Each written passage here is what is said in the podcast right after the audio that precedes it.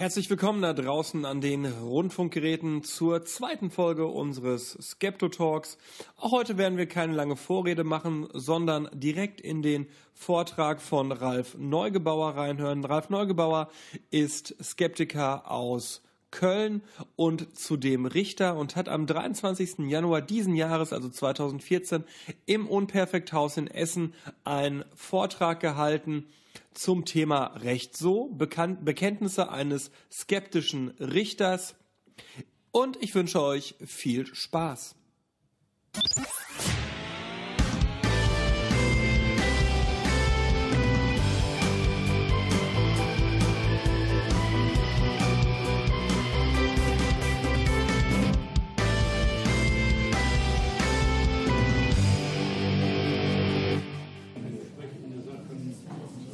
Ja, schönen guten Abend. Ich begrüße Sie, ich begrüße euch zu einem Vortrag Abend der Rhein-Ruhr-Skeptiker. Wir haben heute einen sehr guten Besuch, muss ich sagen. Das freut mich ausgesprochen. Ja, der Ralf Neugebauer wird sich gleich zum Thema, äh, wie sich ein Richter unter dem äh, Vorzeichen des kritischen Rationalismus verhält oder was er dazu zu sagen hat, äußern und natürlich auch sicher einige interessante Dinge aus seinem Arbeitsleben. Wir halten solche Vorträge oder versuchen jedenfalls solche Vorträge einmal im Monat zu halten. Und wir werden das aber äh, hoffentlich auch wieder so wie diesmal in den Medien verbreiten, sodass wir dann wieder beim nächsten Vortrag äh, ähnlich viel Publikum haben werden. Thematik ist immer wieder äh, gesellschaftliche oder äh, auch äh, wissenschaftliche ähm, Erscheinungen aus dem Blickwinkel eines Skeptikers, eines kritischen Rationalisten. Und ja, wie gesagt, ich wünsche viel Spaß.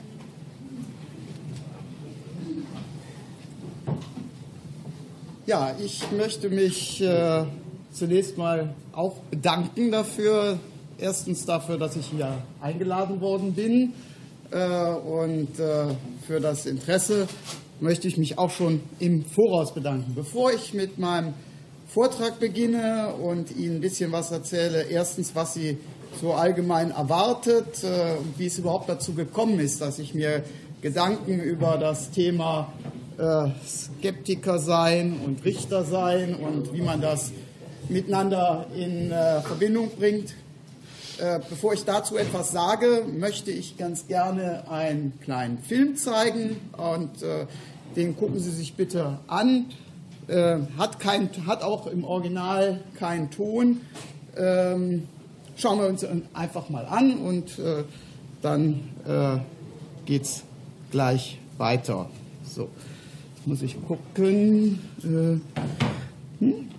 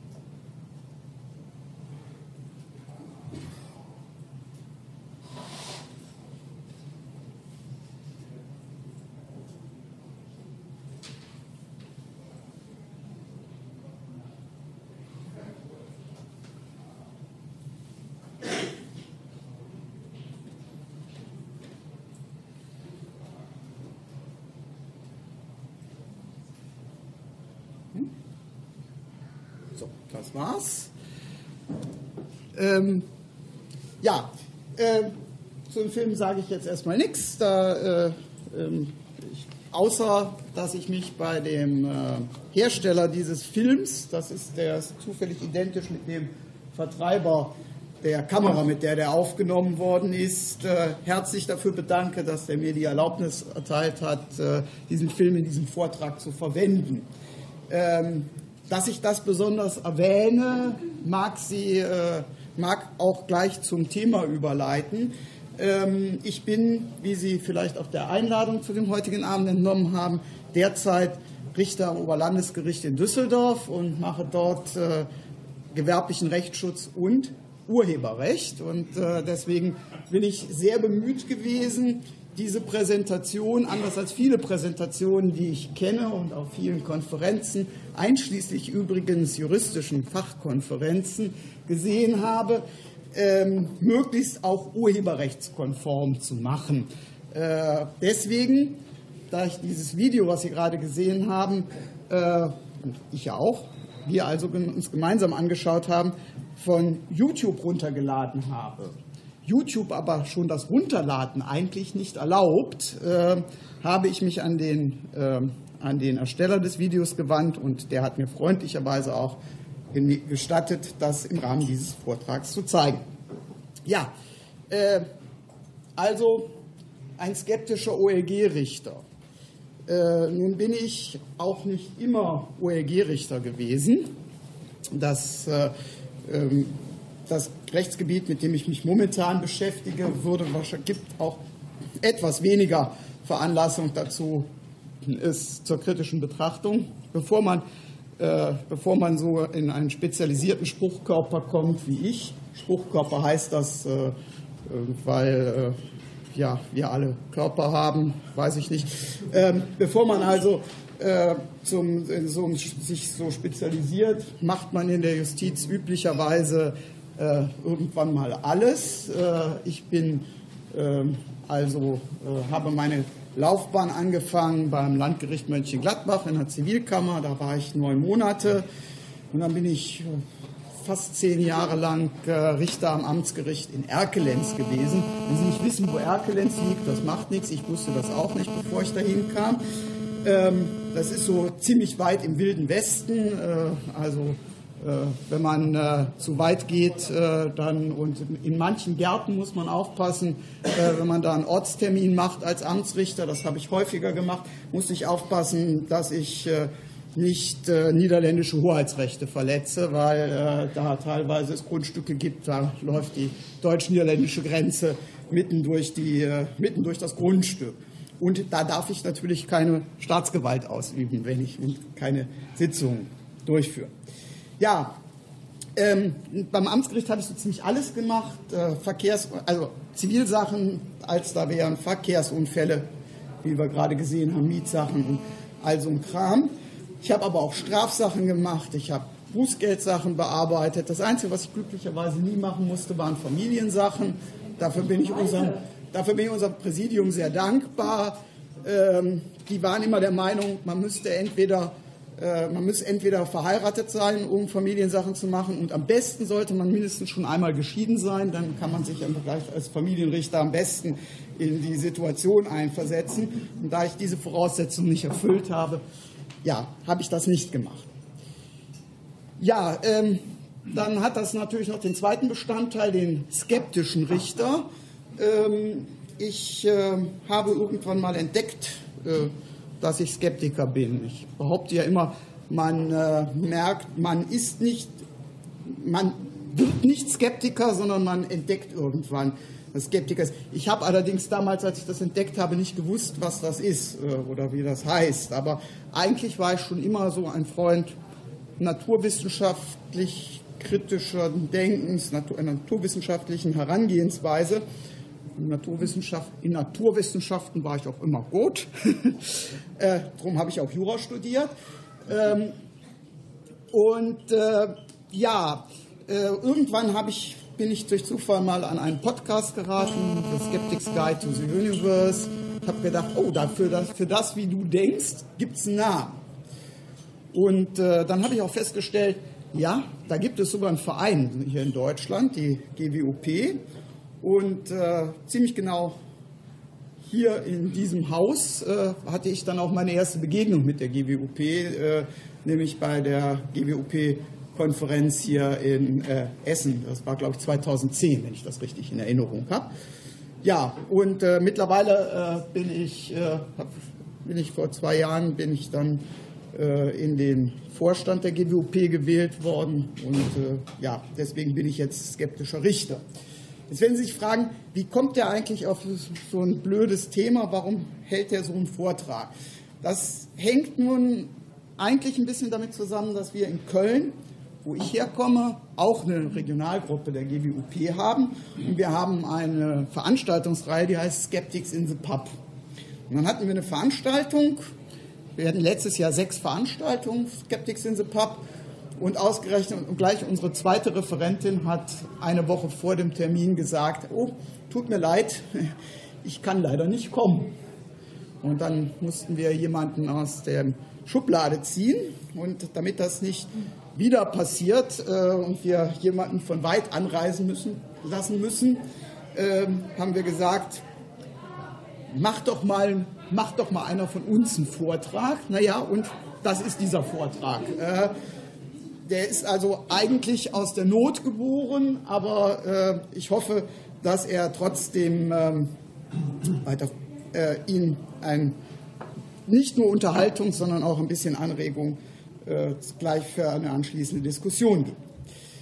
Der Vortrag unterfällt, durch, unterfällt in verschiedene äh, Unter, sage ich mal, Unterstränge. Ich habe äh, zunächst mal würde ich gerne der Frage nachgehen, was Richter, was, was meine beiden Tätigkeiten als Richter und als Skeptiker äh, vereint, was sie trennt.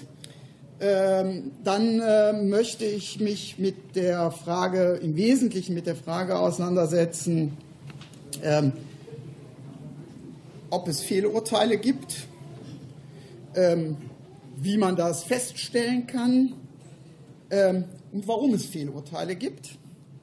Und ähm, wenn wir dann noch Zeit haben und ich nicht so wahnsinnig überzogen habe, dass das, äh, dass das nicht klappt, habe ich auch noch einen letzten Teil, in dem ich ein paar Tipps geben möchte, wie man denn, wenn man irgendwo von einem Urteil hört, feststellen kann, ob das ein, oder sich selbst ein Urteil über dieses Urteil erlauben kann, sagen wir es mal so. Ja, ähm, wir fangen also mit der Themensuche an. Worum geht es eigentlich? Ähm, da habe ich äh, zunächst mal die Frage, äh, was Richter und Skeptiker gemeinsam haben. Eigentlich sollte man äh, sagen, das hatte ich mir damals, als äh, mich der Alexander Waschkau äh, interviewt hat, äh, mal auch, auch so überlegt, eigentlich müsste man sagen, alle Richter sollten Skeptiker sein. Denn was erwarten Sie von einem Richter? Von einem Richter erwarten Sie, dass der nicht alles glaubt, was man ihm erzählt, sondern dass der äh, ganz gerne sich auf Beweise verlässt. Und das eint sicherlich den Richter und den Skeptiker. Ähm, ebenfalls, äh, wie wir mit sowas umgehen, äh, das sind Probleme, die sich in meinem Beruf stellen, ebenso wie bei der Frage, äh, ob ich zum Beispiel es für erwiesen achte, dass jemand mit seinem Pendel äh, eine Wasserleitung äh, finden kann oder nicht oder sowas, äh, nämlich äh, die Frage des Beweismaßes. Das ist für die, äh, das ist eine schwierig zu beantwortende Frage. Welches Beweismaß braucht man? Der Bundesgerichtshof, der solche Fragen mal entscheidet, hat formuliert immer, ich muss als Richter, um davon überzeugt, um etwas für erwiesen zu achten, ein äh, praktisch notwendiges Maß an Gewissheit erreichen, das Zweifeln Schweigen gebietet, ohne sie gänzlich auszuschließen. Ganz toll, das hilft einem ungeheuer weiter. Ähm, das Schöne ist, äh, es gibt Rechtsbereiche, einige wenige, in denen kann man die Wahrscheinlichkeit genau äh, beziffern, äh, mit der etwas richtig ist. Und da kann ich Ihnen sagen, äh, 99 Prozent reicht nicht. 99,98 Prozent reicht. Ähm, jetzt werden Sie sich fragen, wie kann man das unterscheiden? Und es geht auch nur in ganz wenigen Fällen, also sicherlich nicht bei einem Verkehrsunfall. Äh, obwohl doch, bei einem Verkehrsunfall geht das. Und zwar deshalb, äh, weil es ein etwas anderer Verkehrsunfall ist. Ähm, ich spreche nämlich davon äh, von Vaterschaftsanfechtungsklagen und Ehrlichkeits- äh, und Vaterschaftsfeststellungsklagen.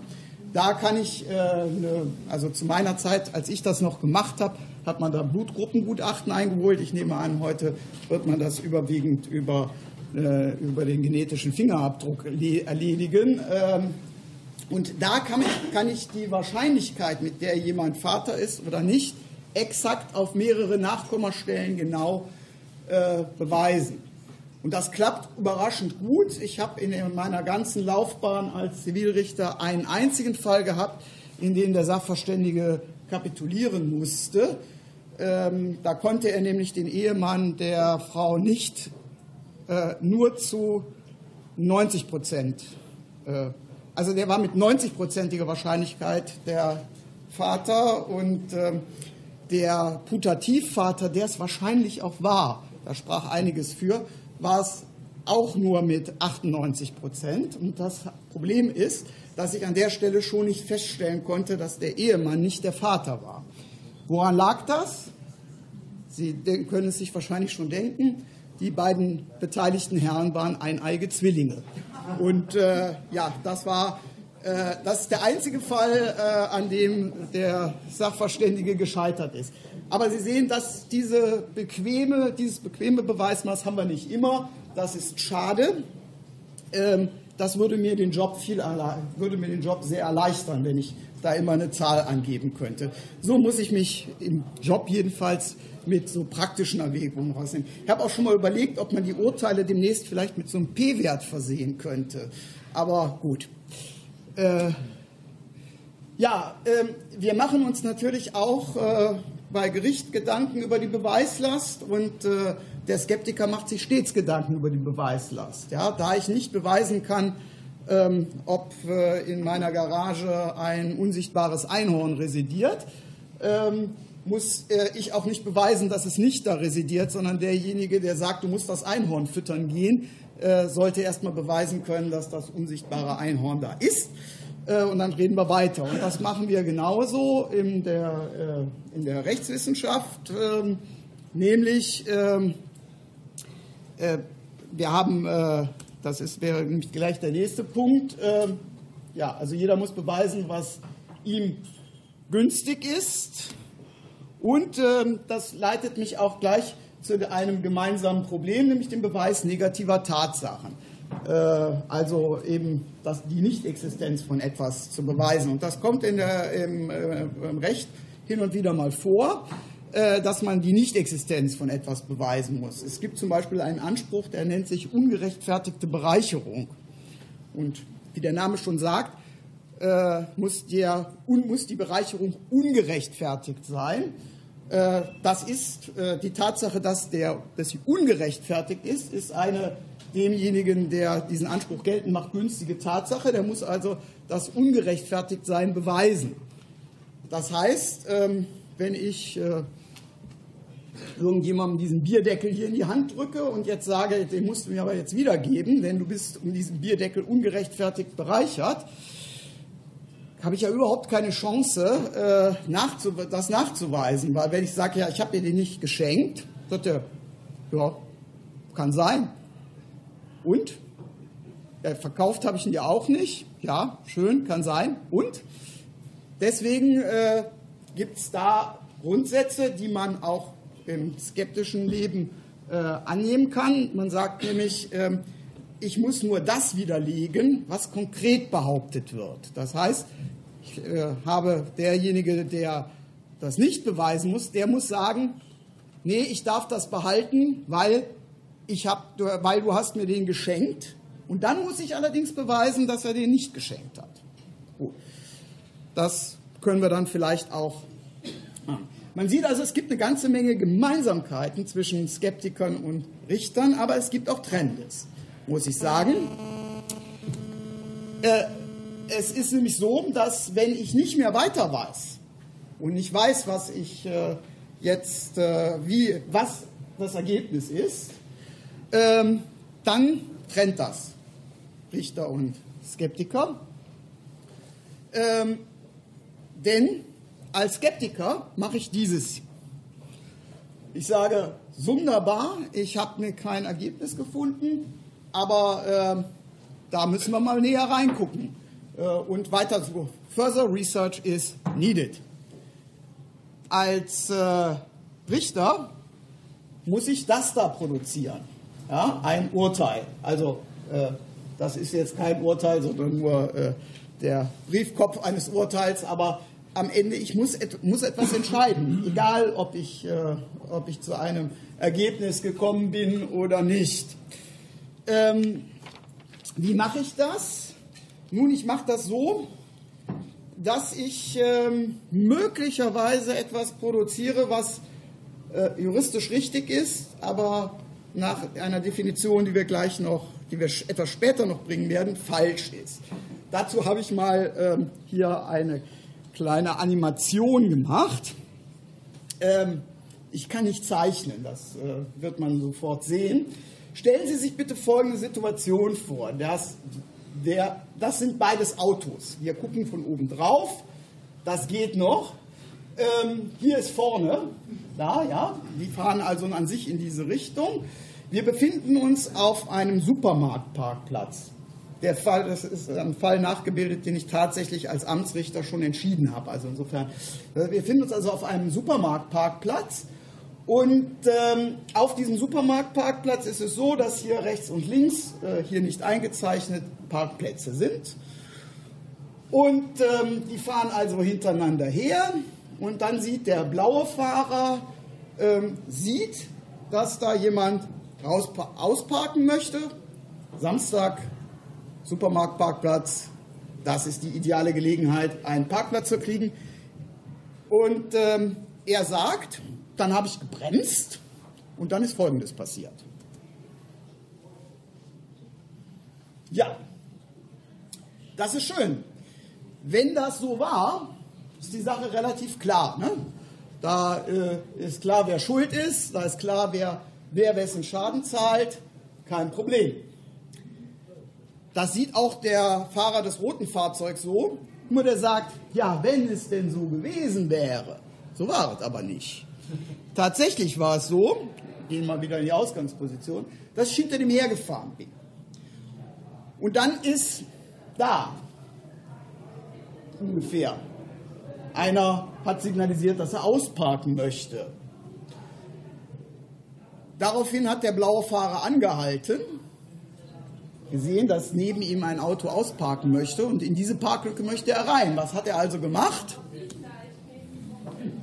Er ist zurückgefahren. Das Problem ist, wenn die das wenigstens mit einer höheren Geschwindigkeit gemacht hätten, hätte man Sachverständigen fragen können. Da gibt's, es gibt, also es ist unglaublich, was Sachverständige rauskriegen können. Da die aber alle sich so fast gar nicht bewegt haben, ist der und die Fahrzeuge auch wirklich parallel hintereinander standen, kann man nicht, äh, also wenn die leicht schräg gewesen wären, hätte man auch gucken können, wer, ob einer rückwärts gefahren wäre oder der andere vorwärts. Da, da gäbe es Möglichkeiten. Aber in der Situation gibt es keine Möglichkeit festzustellen, wer recht hat.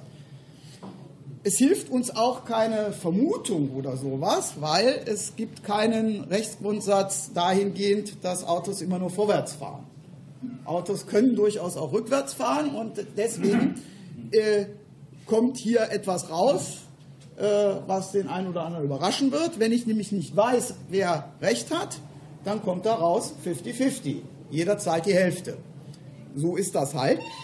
Das ist aber natürlich, wenn ich aus der Sicht der Beteiligten, die ja, jeder, die ja wissen, was passiert ist, ist das, ist das in jedem Fall falsch. Denn äh, es ist, gibt keine Möglichkeit, dass, wenn ich alle Fakten wirklich kennen würde, da eine Quote von 50-50 rauskommt. Das gibt immer eine 100% Quote, aber da ich es nicht weiß und ich aber am Ende ein Urteil produzieren muss, gibt es eine 50-50 Quote. Ja. Ähm, machen Richter Fehler? Nie. Götter in Schwarz machen keine Fehler. Ähm, ja, das kann man ganz einfach machen. Richter sind Menschen. Menschen machen Fehler. Daraus folgt, Richter machen Fehler. Prima. So. Ähm, Nun machen die Fehler natürlich nicht bewusst. Also äh, ich möchte, bin schon bemüht und ich glaube, alle meine Kollegen sind bemüht, äh, Rechtsstreitigkeiten möglichst richtig zu entscheiden. Ich kenne jedenfalls keinen, der so sagt, ach, da machen wir mal ein paar Fehlurteile. Äh, deswegen fand ich es auch sehr lustig, in der letzten Zivilprozessreform, größeren Zivilprozessreform, ähm, kam das Justizministerium auf die Idee zu sagen, man könnte die Zahl der Rechtsmittel dadurch eindämmen, dass Rechtsmittel nur noch gegen falsche Entscheidungen zulässig seien. Da habe ich mich gefragt, wie stellt man das eigentlich fest? Also ich bin ja jetzt reiner Rechtsmittelrichter. Ähm, wie stellt man das eigentlich fest? Soll ich da reinschreiben, äh, äh, vielleicht so in der Überschrift, so Am, äh, Amtsgericht Erkelenz im Namen des Volkes Fehlurteil? Äh, da gibt es auch ein Problem. Ich weiß das nämlich gar nicht, ob ich falsch liege. Ich habe äh, auf einer skeptischen Konferenz, ich bin gerne Reisender, eine amerikanische Journalistin kennengelernt, die hat ein Buch geschrieben über Fehler machen. Das Buch heißt Being Wrong, Adventures at the in the Margin of Error. Und da hat sie einen sehr schönen Satz geschrieben. Der hat nämlich die Frage aufgeworfen und hat gesagt, wie fühlt es sich eigentlich an, einen Fehler zu machen? Hat sie gesagt, nicht anders, als etwas richtig zu machen. There is no experience of being wrong. There is an experience of realizing that we are wrong. So, deswegen kann ich gar nicht feststellen, und deswegen kann ich diese Voraussetzung, meine Fehlurteile zu kennzeichnen, auch nicht, äh, auch nicht erfüllen. Ähm, ja, wann ist denn jetzt ein Urteil ein Fehlurteil? Richter möchten ja, also Juristen möchten immer gerne definieren, also definieren wir hier mal, wann ist ein Urteil falsch? Erste Frage, wenn das, ein Urteil könnte falsch sein, wenn das Recht falsch angewendet wird. Ähm, kommt das vor? Ja, kommt vor, selten. Also jetzt, insbesondere jetzt als Rechtsmittelrichter kann ich sagen, ist der eher der seltenste Fehler. Die Richter sind in der Regel ganz gute Juristen und äh, machen wenig Fehler bei der, reinen, äh, bei der reinen Auslegung des Rechts. Aber das kommt vor. Ähm, ich will auch mal will auch da ein Beispiel nennen, wo ich selbst einen Fehler, so einen Fehler gemacht habe. Ähm, da ist dann glücklicherweise nicht, äh, nichts, nichts draus geworden. Ähm, weil der Fehler dank eines aufmerksamen Referendars äh, noch rechtzeitig bemerkt worden ist. Da kann ich Ihnen folgende Geschichte erzählen. Da gab es jemanden, das stammt aus meiner Strafrichterzeit, gab es jemanden, der hatte sich mit einem älteren Ehepaar, über ein älteres Ehepaar geärgert. Und die saßen vorm Haus, das war so eine Art Typ Viertelskontrolletti, ja. Und dann kam der, ging der da vorbei und sagte, hielt den irgendwie so, ein, so eine Art Ausweis vor die Nase und sagte, ich komme gerade von meinen Kollegen äh, und ich habe sie angezeigt. Ich bin nämlich Polizeibeamter.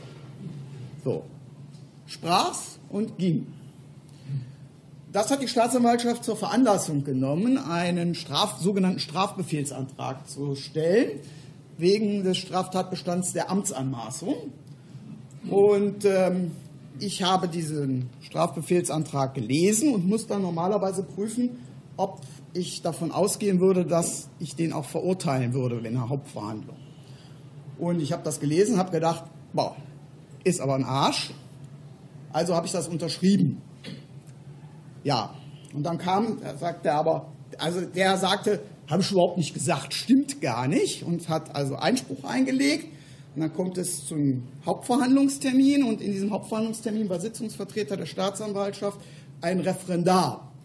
Und die Referendare kamen damals immer vor der Sitzung mal zu einem, stellten sich mal vor und sagten, also mein Name ist so und so, ich bin Referendar und ich bin heute Ihr Sitzungsvertreter. War ja ganz nett. Und dann sagte der zu mir, aber sagen Sie mal in der Sache so und so, wieso haben Sie da eigentlich einen Strafbefehl gemacht? Ich gucke den an ich sage, ja, wieso? Weil er ist doch ein Arschloch. äh, ist doch klar. Da sagt er, ja, aber das ist nicht strafbar. Hat er natürlich recht. Also Arschloch sein ist nicht strafbar. Äh, hat er völlig recht. Arschloch sein ist nicht strafbar. Aber insbesondere diese Form von Arschloch sein ist nicht strafbar. Der sagt, steht auch im Kommentar, äh, Polizeibeamter ist kein Amt. Polizeikommissar ist ein Amt. hätte der gesagt, ich bin Polizeikommissar, da wäre er dran gewesen. Äh, ich habe dann mal in, in den Kommentar geguckt und in der Tat, da stand das. Und das war ein ziemlich peinlicher Moment. Ähm, es ist das einzige Mal gewesen, dass ich dann, aber es ist glücklich, dass ich jemanden, gegen den ich vorher einen Strafbefehl erlassen habe, aus Rechtsgründen freigesprochen habe. Das sollte eigentlich nicht passieren. Aber ähm, wie wir ja eben gesehen haben, ich bin Mensch. Menschen machen Fehler und auch ich mache Fehler. Ich bin ziemlich sicher, dass es nicht das einzige Fehlurteil ist, was ich bisher produziert habe. Ja, ähm, häufiger Fehler meiner Erfahrung nach ist, dass wir falsche Tatsachen zugrunde legen. Ja, das ist einfach, äh, der Sachverhalt war in Wirklichkeit anders, als äh, ähm, das Gericht unterstellt. Das war ja das, worauf der Angeklagte eigentlich spekulierte. Der sagt ja, die alten Leute, die lügen sich da einen zusammen. Ähm, da, ich, da, hätte ich ihm aber wahrscheinlich kein Wort von geglaubt. Ja, äh, letzte Möglichkeit zu unterscheiden, ob das Urteil falsch ist, ist, ob das Ergebnis passt oder nicht passt.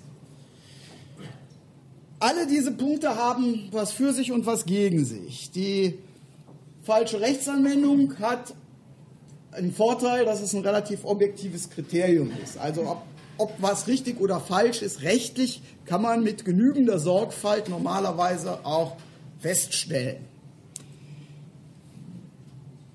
Aber es kommt auch schon mal vor, dass man Recht falsch anwendet und das Ergebnis trotzdem am Ende stimmt. Das sind Fehler, die sich im Ergebnis dann nicht auswirken. Auch da habe ich ein Beispiel. Ähm, da hatte ich eine Räumungsklage wegen Zahlungsverzugs gegen ein Ehepaar, die beide Mieter waren.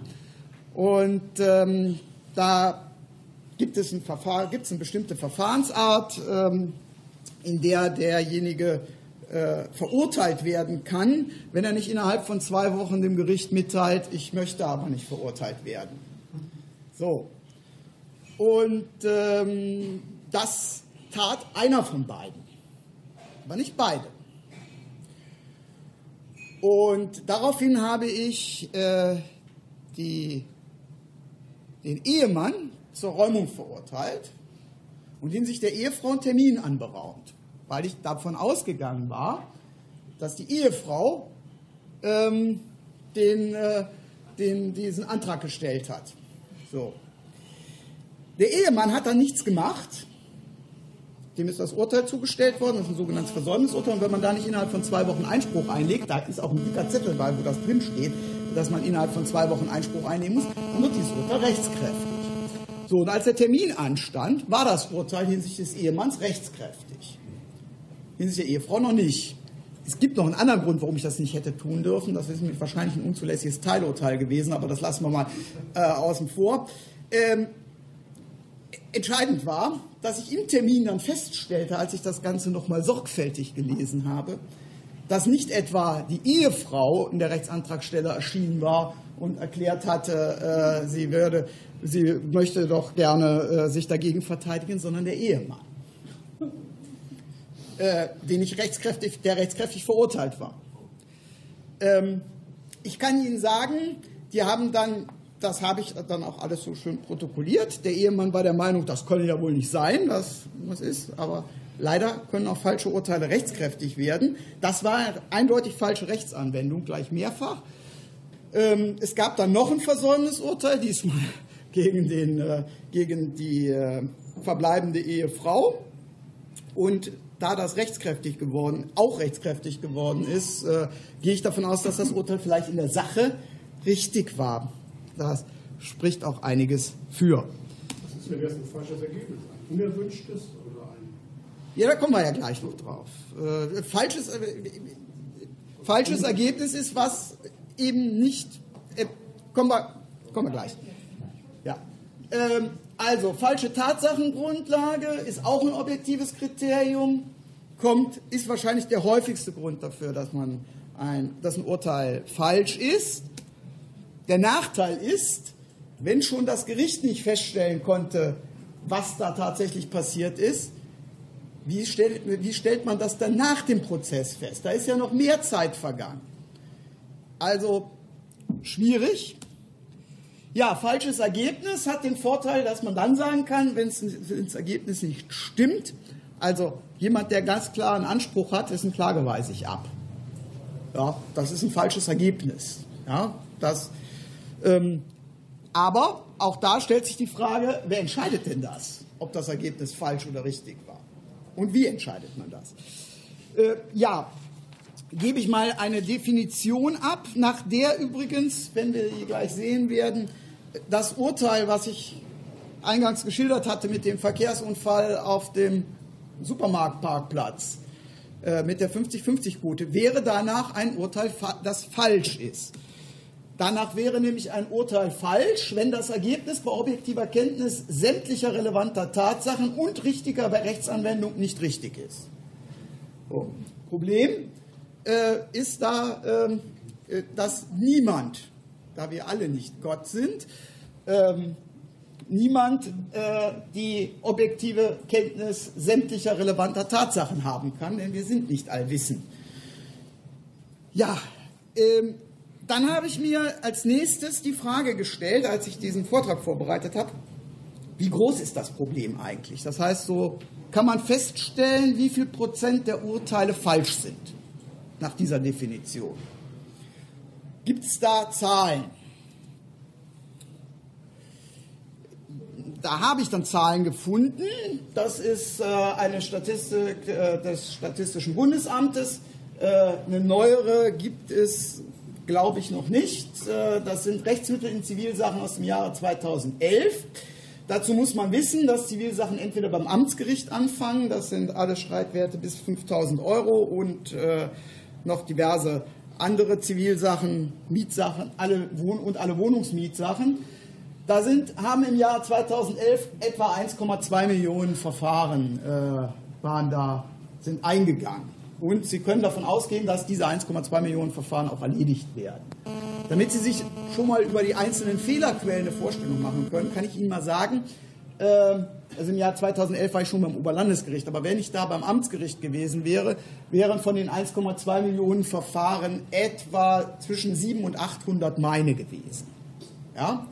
Das ist so die Zahl, äh, die ein Amtsrichter so im Jahr bewältigen muss. Also 800 wäre ein bisschen viel, aber so 700, ähm, 750 Verfahren ist normal. Ähm, beim, äh, bei größeren Streitwerten fangen wir beim Landgericht an. Da sind im Jahre 2011 insgesamt äh, 370.000 Verfahren eingegangen, sind also deutlich weniger. Ähm, so, und jetzt gucken wir mal, wie war das mit den Rechtsmitteln? Also gegen das gegen Urteile beim, Land, beim Amtsgericht kann man Berufung einlegen, die geht zum Landgericht. Äh, und da sind von den 1,2 Millionen Verfahren, die da eingegangen und auch erledigt worden sind, sind rund 60.000 in Berufung gegangen. So, das ist nicht viel. Äh, kommen gleich noch auf eine andere Darstellung. Von den 370.000 äh, Verfahren beim Landgericht sind 50.000 in Berufung gegangen. Und von den Berufungsentscheidungen, gegen die gibt es dann nochmal ein Rechtsmittel, wobei es sein kann, dass da einzelne, vereinzelte Revisionsverfahren äh, auch aus dem Bereich noch kommen, aber das ist, äh, spielt zahlenmäßig keine Rolle. Sind da noch etwa von diesen, also von diesen 52.000 Urteilen oder Entscheidungen oder abgeschlossenen Verfahren des, der Oberlandesgerichte, so ist richtig, sind 6.000 in Revision äh, oder Nichtzulassungsbeschwerde zum Bundesgerichtshof gegangen. Äh, gucken wir uns das mal anders an. Wir haben also rechtskräftig beim Amtsgericht, ähm, da warum, man das, warum man das jetzt nicht sehen kann, weiß ich nicht. 95 Prozent der Urteile des, äh, der Entscheidungen des Amtsgerichts werden rechtskräftig, 5 Prozent gehen ins Rechtsmittel. Beim Landgericht sind es 14 Prozent, die ins Rechtsmittel kriegen und nur 86 Prozent, die richtig äh, oder die rechtskräftig werden. Und selbst beim Oberlandesgericht, da wo ich jetzt bin, sind es immer noch 10 Prozent, die in Rechtsmittel gehen. Was heißt das? Heißt das, dass von 1,2 Millionen Amtsgerichtsurteilen 60.000 falsch sind, aber von 370.000 370 Landgerichtsurteilen mehr als 50.000? Heißt das natürlich nicht. Erstens, ähm, werden nicht alle falschen Urteile angefochten. Es können auch gar nicht alle falschen Urteile angefochten werden. Bei den 1,2 Millionen Verfahren beim Amtsgericht sind eine ganze Reihe dabei, die einen Streitwert von unter 600 Euro haben. Und da ist der Richter so das, was, am, was Gott am nächsten kommt. Denn der entscheidet das erst- und letztinstanzlich. Ja, da gibt es kein Rechtsmittel, damit muss man leben. Ähm, dann äh, kann man aber noch nicht einmal sagen, dass äh, die 60.000, die angefochten worden sind, alle falsch entschieden worden sind. Also in meiner Praxis, und ich bin sicher, dass das auch bei anderen Amtsrichtern so ist, ähm, haben, äh, haben, hat nur ein Bruchteil der Rechtsmittel auch Erfolg. Das heißt, äh, in der weit überwiegenden Mehrzahl der Fälle stellt das Rechtsmittelgericht fest, dass die Sache richtig entschieden worden ist in der ersten Instanz. Also selbst das, man kann auch nicht immer sagen, dass alle die 60.000 Urteile falsch sind. Ähm, dann ist es aber auch noch denkbar, dass das Rechtsmittelgericht einen Fehler gemacht hat. Also das kann ich sagen, guten Gewissens, äh, schließlich bin ich Rechtsmittelrichter äh, und mache nur noch Rechtsmittel. Ähm, ja, und wer, wer sagt mir denn, dass ich richtig liege und der Kollege beim Landgericht, der das entschieden hat, in meinem Fall, äh, falsch. Ähm, ja, also mit diesen Zahlen werden wir nicht weiterkommen.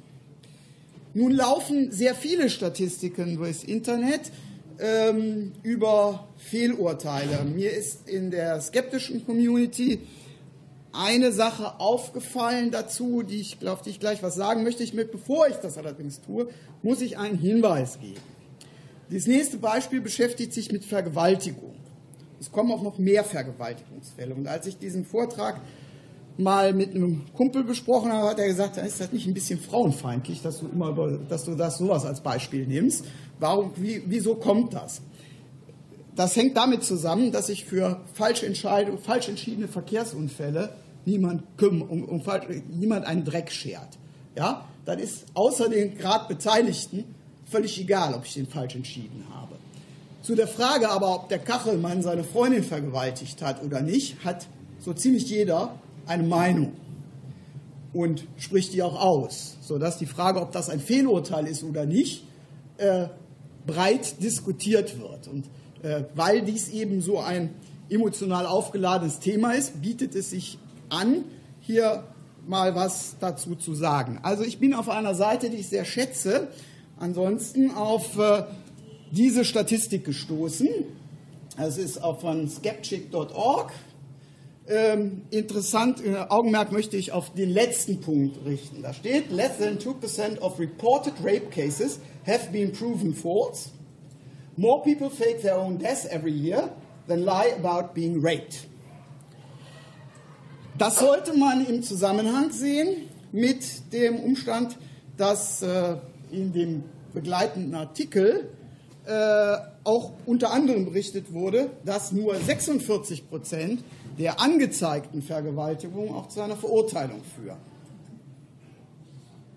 So, wenn man das so sieht, dann wollen die ja hier offensichtlich eine, bei Ihnen eine Schlussfolgerung erteilen, nämlich dass 98 Prozent äh, der Vergewaltigungen auch tatsächlich, die behauptet werden, auch tatsächlich stattgefunden haben. Und dann stellt man sich natürlich die Frage, wie kommt denn das mit den über 50 Prozent Freisprüchen oder möglicherweise gar nicht eingeleiteten Verfahren?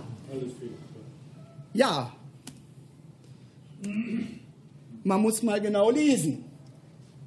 Äh, da steht nicht, nur 2%, der äh, behaupteten Vergewaltigungsfälle waren Falschbeschuldigungen, sondern waren nachweislich falsch. Und das ist was anderes. Das sind nämlich die 2% der Fälle, und da finde ich 2% übrigens schon eine ganze Menge. Das sind nämlich die 2% der Fälle, wo es hinterher wahrscheinlich eine rechtskräftige Verurteilung äh, der Anzeigerstatterin gegeben hat. Ähm, ja, und das nachzuweisen, dass eine äh, Beschuldigung falsch war, ist ja noch schwieriger als nachzuweisen, dass es eine Vergewaltigung gegeben hat. Bei einer Vergewaltigung kann es ja auch mal objektive Spuren geben. Aber die Frage, ob, die, ob das, eine, ob das äh, eine Falschbeschuldigung war, die kann ich noch schlecht, also wenn die, wenn die nicht geständig ist, quasi gar nicht beweisen. Hat übrigens Herr Kachelmann jetzt auch übel erfahren müssen, denn äh, der hat ja, der war ja der Meinung, nachdem er freigesprochen ist, müsste er äh, seine Ex-Freundin dann auch noch verklagen. Und die Klage hat keinen Erfolg gehabt. Das hätte ich ihm auch vorher prophezeien können. Also, äh, dass, äh, dass, kein, dass das keinen äh, Sinn macht. Also, wir merken, was wir an Zahlen da rausnehmen können, ist allenfalls, dass die Zahl der Falschbeschuldigungen die 2% die Untergrenze sind und die 54% die Obergrenze. Wenn ich jetzt ein, eine nicht, äh, nicht äh, irgendwie mit Fakten belegte Vermutung äußern dürfte, würde ich zwar vermuten, dass sie eher an den 2% als an den 54% liegt, aber ähm, dafür habe ich jedenfalls keinen Nachweis. Jedenfalls aus dieser Statistik kann man das jedenfalls nicht herleiten. Ähm, dann die nächste Frage ist, wenn ich das schon nicht aus der Statistik sehen kann, welche Urteile falsch sind, kann ich vielleicht eine Studie machen. Das ist ja immer eine schöne Sache. Eine Studie ist immer gut. Könnte man eine rechtssoziologische Untersuchung machen. Und in der Tat, die gibt es. Also insbesondere im Strafrecht gibt es eine ganze Reihe von Leuten, die sich hingesetzt haben und Strafakten durchgewühlt haben und dann äh, irgendwelche Studien gemacht haben, äh, gesagt haben, dann waren die Urteile falsch, dann waren sie richtig. Ähm, das Problem dabei ist, wie, wieso ist der Untersuchende schlauer als der Richter? Wie soll das gehen? Der kann doch nicht, der war doch auch nicht dabei. Ja. Da würde mir was anfangen. Es gibt doch häufig in derselben äh, in, in, im selben Tatbestand zwei unterschiedliche Prozesse, nämlich einen strafrechtlichen und einen zivilrechtlichen Prozess. Mhm. Hier O.J. Simpson. Mhm. Wie ist das möglich, dass O.J. Simpson strafrechtlich freigesprochen wird und zivilrechtlich verurteilt wird im selben Fall und beide Urteile sind zwar rechtskräftig, aber es können nicht beide richtig sein? Ja, das ist genauso möglich. Äh, das ist äh, ein Fall, der zum Beispiel daran liegen kann, das ist genauso, nein, ich würde es anders ausdrücken. Äh, das könnte ich jetzt als Beispiel auch wieder den Kachelmann-Fall bringen. Ja, äh, das hängt damit zusammen, dass möglicherweise, also in den USA hängt das damit zusammen, dass das Beweismaß im Zivilprozess ein geringeres ist als im Strafprozess. Das ist bei uns nicht so. Also das Beweismaß ist an sich in beiden Verfahrensarten gleich, ähm, nur die Beweislast ist möglicherweise eine andere. Ähm, und deswegen kann das, äh, kann das so sein. Ähm, es kann ich aber trotzdem nicht, ich kann aber nicht feststellen, welches Urteil denn jetzt falsch ist. Da hätte ich auch eine Vermutung zu, aber ähm, das äh, nicht. Ja, ähm, Vorsicht bei Zahlen. Äh, die Dame, die Sie da sehen, äh, habe ich auch auf einer skeptischen Konferenz äh, fotografiert und kennengelernt. Das ist Dr. Brooke Magnati. Die hat ein schönes Buch geschrieben. Das heißt The Sex Myth, Why Everything We Are Told About Sex is Wrong. Richtigerweise müsste es heißen, why everything we are told about sex work is wrong, denn äh, damit beschäftigt sie sich eigentlich überwiegend. Ähm, das liegt daran, dass sich äh, Frau Dr. Magnati äh, ihr, ihr Promotionsstudium als Callgirl finanziert hat und äh, seitdem in diesem Bereich auch Aktivistin ist. Da die aber Statistik wirklich gut kann, hat die dieses Buch geschrieben, was sehr interessant ist und deswegen sage ich Vorsicht bei Zahlen äh, gucken Sie immer genau, was gezählt wurde und woher die Zahlen kommen und äh, warum so gezählt wurde und äh, ob die Werte, die man ihnen da gibt, relativ oder absolut sind. Das ist nämlich auch mal, manchmal ganz interessant. Äh, die meisten, die Ihnen irgendwelche Zahlen vermitteln, haben nämlich ja eine Agenda. So, jetzt muss ich mal ein bisschen Gas geben.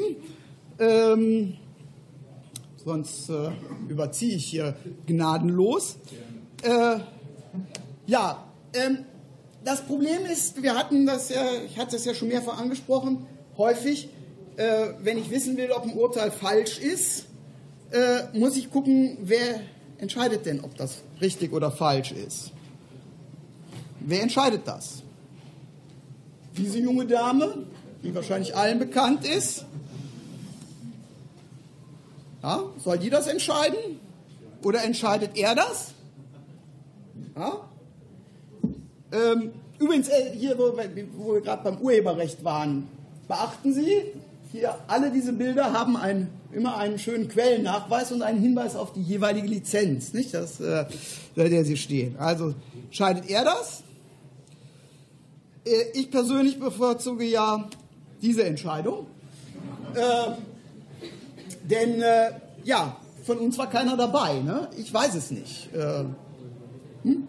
äh, ich, auch ich habe, wie wahrscheinlich jeder, der diesen Prozess verfolgt hat, eine Meinung dazu. Aber ich weiß es nicht besser als die äh, Richter, die es entschieden haben. So, ähm, jetzt äh, möchte ich mich gerne mit Fehlerquellen beschäftigen und darüber, wie es zu sowas kommt. Und dazu brauche ich zunächst mal einen Freiwilligen oder eine Freiwillige. Irgendjemand, der möglichst von Anfang an hier war? Ja, kommen Sie mal nach vorne. Zu mir? Ja, äh, gut. Äh, wie heißen Sie? Wichmann. Wichmann. Herr Wichmann, Herr Wichmann, Sie sollen hier bei den Rhein-Ruhr-Skeptikern eine Aussage machen, nämlich darüber, was Sie so in dem Film gesehen haben. Sie wissen, das ist sehr wichtig, weil wir hier Feststellungen dazu treffen wollen, wie es zu dem Verkehrsunfall, der in dem Film gezeigt worden ist, gekommen ist. Sie sind in einer wunderbaren Situation, in der sonst kein Zeuge ist. Sie sind nämlich, haben diesen Film nämlich vor jetzt ähm, etwa 40 Minuten gesehen. Äh, normalerweise liegen da zwischen ihrer Vernehmung und, äh, dem, äh, und dem Unfallereignis eher so ein halbes Jahr bis ein Jahr. Ähm, deswegen werden Sie sich sicherlich noch gut an dieses Unfallereignis erinnern. Tun Sie das? Nein? Nicht? Gut. äh, aber Sie, Sie können sich so grob Jawohl. Okay, dann äh, möchte ich Sie bitten, ähm, normalerweise würde ich Sie jetzt über die Strafbarkeit einer falschen Aussage belehren und sowas. Ähm, da Sie aber hier, da wir aber hier ja nicht vor Gericht sind, brauche ich das nicht. Ähm, schildern Sie doch mal im Zusammenhang, wie es zu dem Unfall gekommen ist. Es fuhr jedenfalls einer, der diesen äh, Vorfall gefilmt hat. Und das müsste ein Mercedes gewesen sein, wenn ich das richtig in Erinnerung habe. Es dürfte geregnet haben, ich glaube, die Scheibenwischer gingen. Und äh, dann wurde eine Kreuzung gezeigt, die äh, im Sichtfeld des Fahrers, des Mercedes-Fahrers lag. Und Gehen wir mal, Entschuldigung, ich äh, dann war wahrscheinlich eine äh, Sie jetzt nicht ein. Roundabout da, also ein Kreiselverkehr. Und auf diesen Kreiselverkehr sind zwei Fahrzeuge aus entgegengesetzter Richtung äh, im Kreisel aufeinander gestoßen. Und dann kam ein drittes Fahrzeug, das rechts an den beiden vorbeigefahren ist. Das ist etwa das, was ich erinnere. Interessant. Äh, interessant. Ähm, können Sie sich erinnern, ob da eine Ampel war? Jetzt, wo Sie mich fragen, ja. Äh, als das dritte Fahrzeug in diesen Kreisverkehr gefahren ist, ähm, war die Ampel gelb oder rot?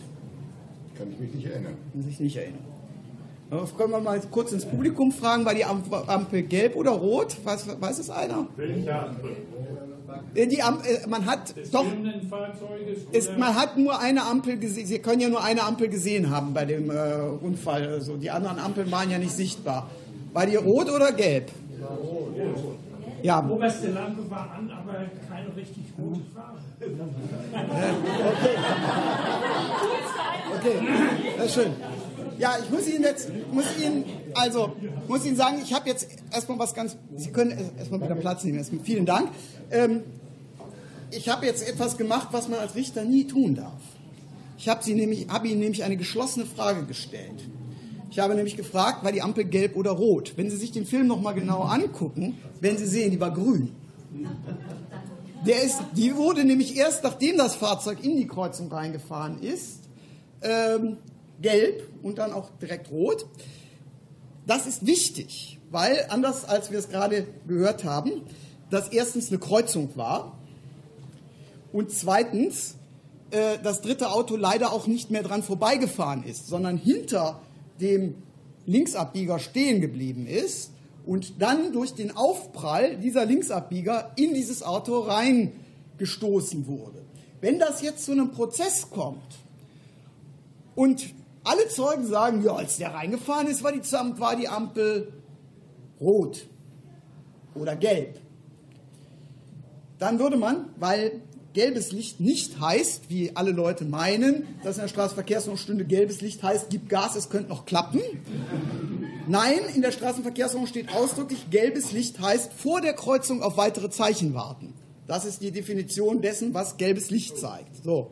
Also äh, würde man dann nämlich sagen, ja, du, wärst du halt nicht in die Kreuzung gefahren, wäre dein Auto auch nicht kaputt. Das heißt, er würde einen Mitschuld an diesem Unfall treffen, obwohl der nun wirklich nichts konnte. Er hat alles richtig gemacht. Der konnte an dem Auto nicht vorbei, also ist er stehen geblieben. Ähm, ja, und äh, es ist auch völlig klar, wer hier schuld war. Ne? Nämlich, äh, wer links abbiegt, nicht? das ist, war klar. Ähm, noch eine Frage habe ich. Ähm, hatten die, hatte das Fahrzeug, was da entgegenkam, hatte das Licht an oder nicht? Wissen Sie das noch? Ja. Wissen Sie auch.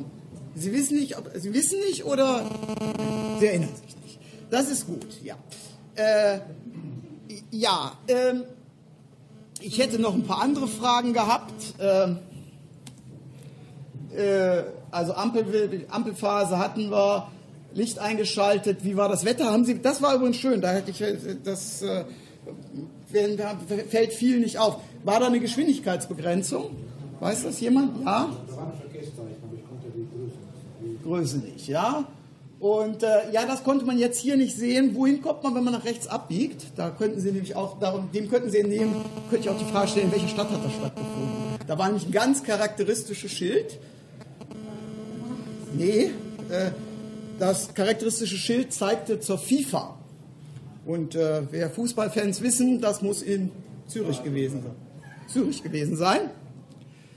Äh, ja, also die Ampel war grün der hatte Licht an, ja, da gab es 60 Kilometer und nach rechts ging ein Schild zu FIFA Hotels. Äh, ja, wir sehen, ähm, ich könnte jetzt auch, ja, ich kann das sagen, das ist, Sie haben schon relativ viel gewusst und Sie haben vor allen Dingen an vielen Stellen lobenswerterweise gesagt, weiß ich nicht. Das Problem ist, äh, ich kann mich erinnern, dass ich so ein ähnliches Spielchen mal gemacht habe, auf, einem Richter, auf einer Richterfortbildung. Äh, also auch da, da wusste ich, ich gucke mir so einen Film an, das war ein Ausschnitt aus dem Krimi. Da ging es im Wesentlichen so rum, dass da so ein Typ stand, äh, dann sah man, wie irgendwas ausgetauscht wurde. Ähm, dann wollte eine junge Frau irgendwie in ein Auto steigen dann warf jemand ein Messer nach dieser Frau, die Frau fiel tot um oder verletzt um, also weiß ich nicht. Äh, der Messerwerfer sprang auf die Straße, hielt einen Ausweis vor ein Auto, wo was gerade vorbeifuhr, zerrte, brüllte Polizei, zerrte die Insassen des Autos raus, stieg ein und fuhr weg. So, das war so im Wesentlichen die Handlung. Und dann wurde ich am nächsten Tag von Kollegen gefragt, die so gesagt haben, so jetzt äh, also einen Tag später, da war eine Übernachtung dazwischen, äh, sollte ich dazu befragt werden. Und erst wurde eine andere Kollegin von mir befragt, die äh, hat, wurde dann also ausgesagt, die hatten den Film alle nicht gesehen, die mich dazu befragt haben. Das muss man wissen. Das muss man wissen. die hat den Film nicht gesehen. Dann ging die, kam wir also, kam ich rein, nachdem die auch vernommen worden ist.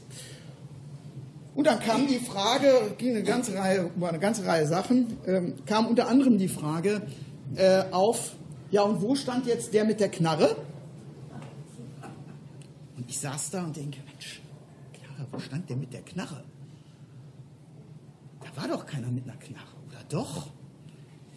Was sich herausstellte war, meine Kollegin hatte da irgendjemanden gesehen mit einer Knarre, hatte das dem Gericht auch schon mitgeteilt. Ähm, ja, und ähm, also ich habe gesagt, ich habe den mit der Knarre nicht gesehen. Kein Wunder, war ja auch keiner da. Äh, nächster Punkt ähm, war, ich hätte Stein und Bein geschworen, dass das Fluchtfahrzeug ein brauner Golf war. Hätte ich jeden Eid drauf geschworen. Es war ein weißer Renault. äh, Ich weiß nicht, wie ich da drauf gekommen bin. Also, ähm, ja, was ich damit sagen möchte, ist, Zeugen sind schwierig. Zeugen irren sich. Das kommt vor. Meistens irren sie sich. Oder sie erinnern sich nicht. Oder sie haben nichts gesehen. Das kann ja auch mal vorkommen. Oder sie glauben, was gesehen zu haben, das war aber gar nicht da. Da kann ich Ihnen einen schönen Fall erzählen dazu, äh, zu, zu, diesem Punkt. Oder sie können es nicht ausdrücken. Auch das, es gibt Verständigungsschwierigkeiten. Ich habe mal eine, die schlimmste Beweisaufnahme meines Lebens, äh, die ich gemacht habe, zog sich von äh, an zwei Tagen jeweils von 10 bis äh, 19 Uhr ohne Pause. Äh, da habe ich ähm, Fleisch, Mitarbeiter einer Fleischzerlegekolonne vernommen. Und die konnten sich nicht ausdrücken. Das war die, hat die Vernehmung so schwierig gemacht. Äh, die Sprache. Die Anwälte haben die nicht verstanden, ich habe die nur schwer verstanden. Es war sehr, sehr, sehr, sehr schwierig. Ja, und dann kommt es natürlich auch vor, dass Zeugen lügen. Das kommt allerdings seltener vor, als man denkt. Also so der richtig lügende Zeuge, klar gibt es das, ja, aber ähm, seltener, als man denkt. Häufiger ist, dass die Leute glauben, was gesehen zu haben, was gar nicht da war oder ähm, sich an was zu erinnern.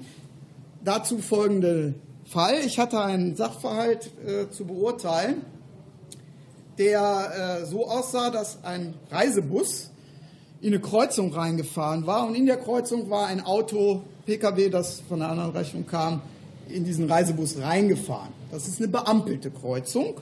Die Ampelschaltung ist ein bisschen tricky, weil da es unterschiedliche Richtungen, unterschiedliche Grün- und Rotphasen gibt. Was man als Ortskundiger weiß, aber natürlich vielleicht nicht unbedingt als Busfahrer, das war nämlich eine, so eine Kaffeefahrt. Äh, also äh, Durchschnittsalter der Fahrgäste war so irgendwo zwischen 90 und Scheintod. Ähm, und äh, ich hatte den Busfahrer gefragt und es gab sehr viele Anzeichen dafür, dass der Bus bei Rot in die Kreuzung eingefahren war. Unter anderem gab es einen Fahrer aus dem Fahrzeug dahinter, das, der gesagt, der das ausgesagt hat, dass das bei Rot war. Und der Busfahrer selbst sagte zu mir, ja, ich kannte die Ecke ja nicht. Ich wollte Richtung Düsseldorf auf die auf die Autobahn und wusste nicht, ob das nach rechts oder nach links geht und äh, bin dann so immer zwischen den Fahrspuren hin und her gewechselt, bis ich dann plötzlich gesehen habe, da hinten hinter der Kreuzung ist das Schild nach links und dann bin ich dann auf die bin ich dann weiter geradeaus in die Kreuzung reingefahren.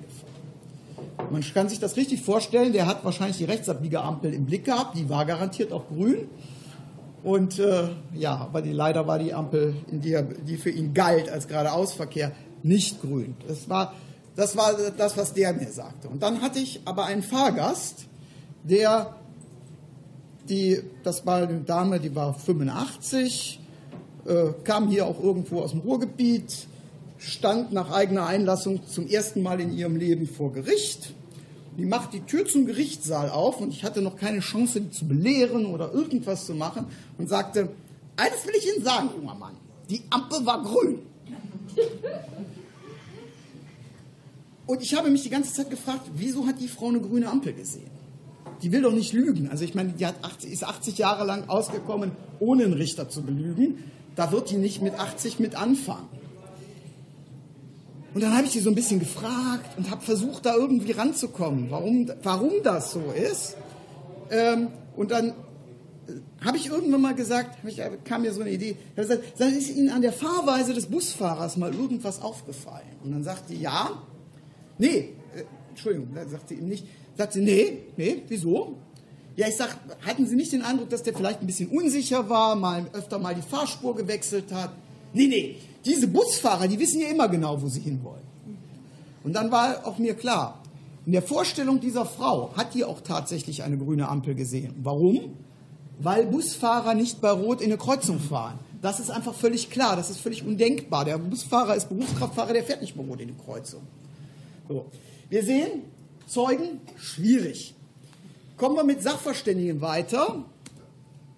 Ja, leider auch nicht immer, denn auch Sachverständige machen Fehler.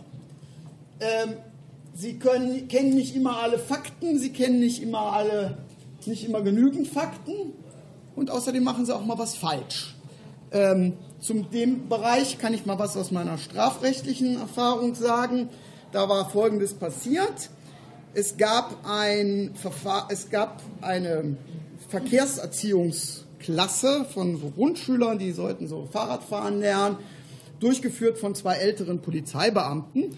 Und einer von diesen Polizeibeamten regelte den Verkehr. Und dieser Polizeibeamte stand ähm, also auf dieser Kreuzung, Dorf. Und äh, Sie wissen vielleicht noch aus der Fahrschule, siehst du Brust oder Rücken, musst du auf die Bremse drücken. Stand also da und hob die Hand.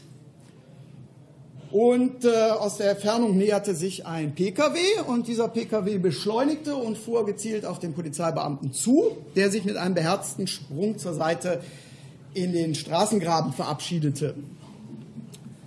So, das hatte zur Folge, ich war damals äh, nicht nur Strafrichter, sondern auch Ermittlungsrichter, dass etwa fünf Minuten später der Leiter des Verkehrsdienstes äh, bei mir auf der Matte stand mit dem Antrag, diesem Fahrer vorläufig die Fahrerlaubnis zu entziehen, was ich dann auch getan habe.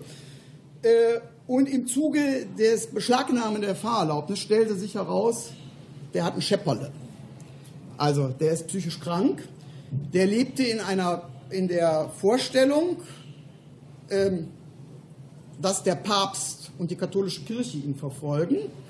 Ähm, und zwar, äh, weil der Papst ihm Polen weggenommen hat. Ähm, ich weiß nicht, wie er vorher zu Polen gekommen ist, aber das war seine Vorstellung. Und alle Menschen um ihn herum waren Agenten des Papstes. Seine Ehefrau, seine Tochter, ähm, Polizeibeamte, ich, ja, ich, ne, Atheist, klar, äh, Agenten des Papstes. Und dann ähm, ist der psychiatrisch begutachtet worden und der psychiatrische Gutachter sagt, naja, also es ging um die Frage, muss der untergebracht werden? Jetzt ist es so, dass es eine Vermutung dafür gibt, dass wenn jemand auf jemanden zufährt, der auch beiseite springen wird. Das heißt, man kann nicht aus der Tatsache, dass der das gemacht hat, darauf schließen, dass der den Polizeibeamten auch umbringen wollte. Und der Sachverständige hat auch gesagt, naja, also es wird wohl ausreichen, dem den Führerschein zu entziehen. Der wird sich zwar nicht deshalb dran halten, weil er das einsieht, aber der wird sich deshalb dran halten, weil er dem Papst keinen Vorwand geben möchte, ihm noch weiter zu drangsalieren. Und ähm, damit ist das Ziel ja erreicht, er wird nicht fahren. Und dann gibt es ein Verfahren, das, äh, in dem sowas dann ausgesprochen werden kann. Das ist im Prinzip wie ein normales Strafverfahren, nur gegen jemanden, der schuldunfähig ist. Äh, und dazu muss der aber auch anwesend sein. Nun kann man sich ja sagen, der kommt zu einem Agenten des Papstes wie mir nicht. Das war mir auch vorher klar. Deswegen hatte ich, weil das ein sehr aufwendiges Verfahren war, mit der Polizei abgesprochen, habe gesagt, wenn der nicht persönlich kommt, erlasse ich direkt einen Vorführbefehl, haltet euch mal bereit, äh, den dann abzuholen und äh, zum Termin zu bringen. Es kam dann, wie es kommen musste.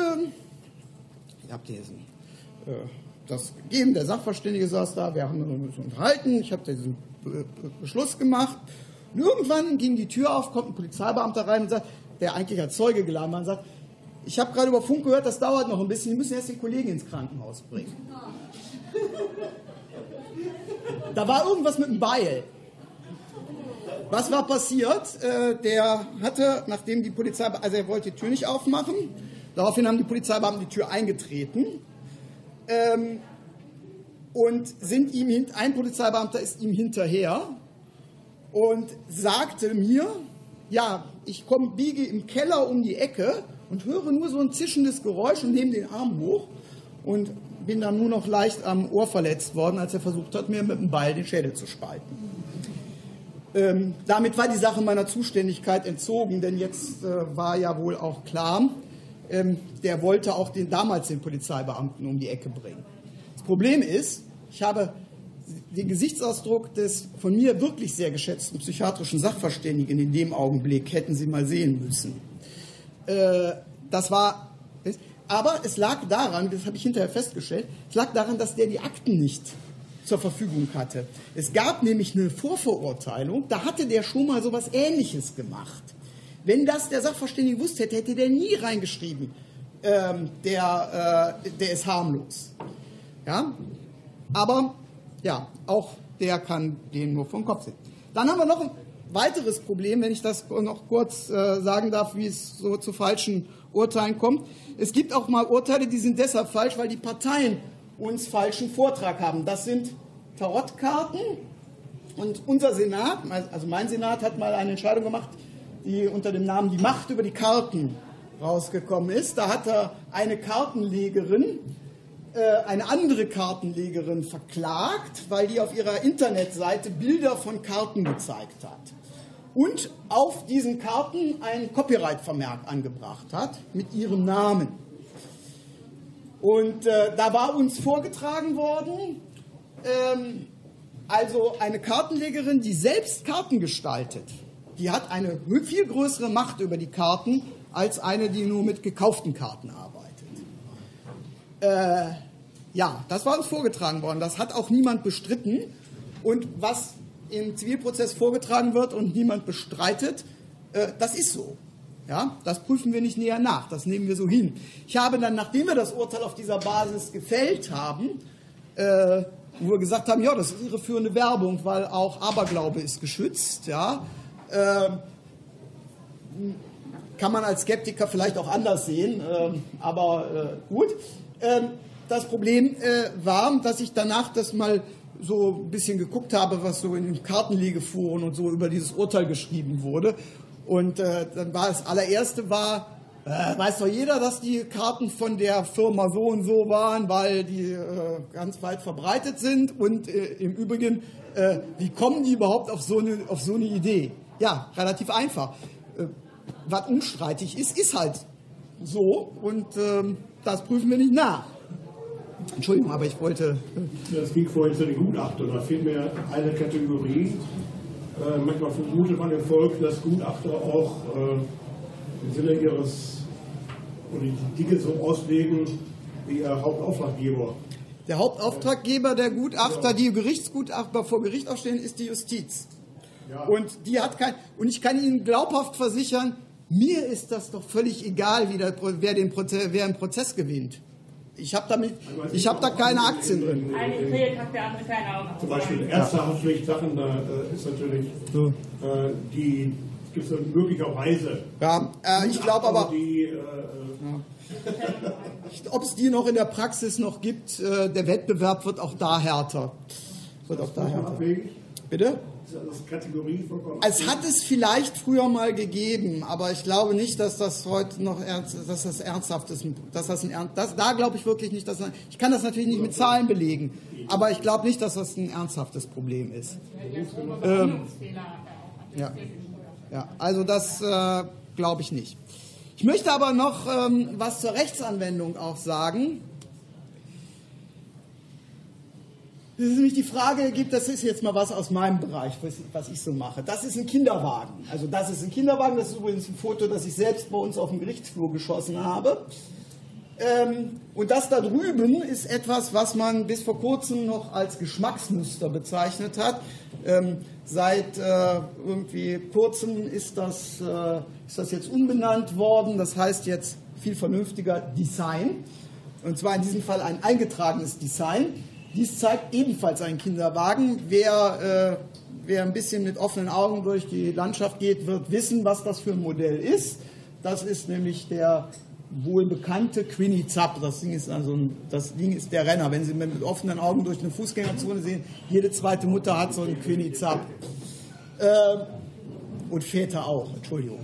Äh, doch frauenfeindlich. Äh, ja.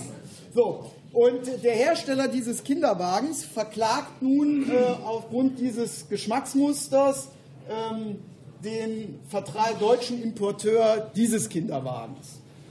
Und für die entscheidende Frage, die entscheidende Frage ist, erweckt dieser Kinderwagen den gleichen Gesamteindruck wie der Kinderwagen, der da abgebildet äh, ich kann Ihnen sagen, die drei Halbtagsdamen aus der ersten Instanz, das ist tatsächlich so, das sind drei, drei Mütter, die also Kinderwagen erfahrenen Mütter waren der Meinung, nee, der unterscheidet sich klar, das ist völlig klar. Die drei Junggesellen, die in der zweiten Instanz darüber zu befinden haben, auch das war so. Einer davon war ich, äh, waren der Meinung, na, selbstverständlich ist das der gleiche Gesamteindruck. Das Problem ist, das kann man nicht objektiv messen. Das, da gibt es eine Grauzone, in diesem Fall eine, eher eine Grünzone.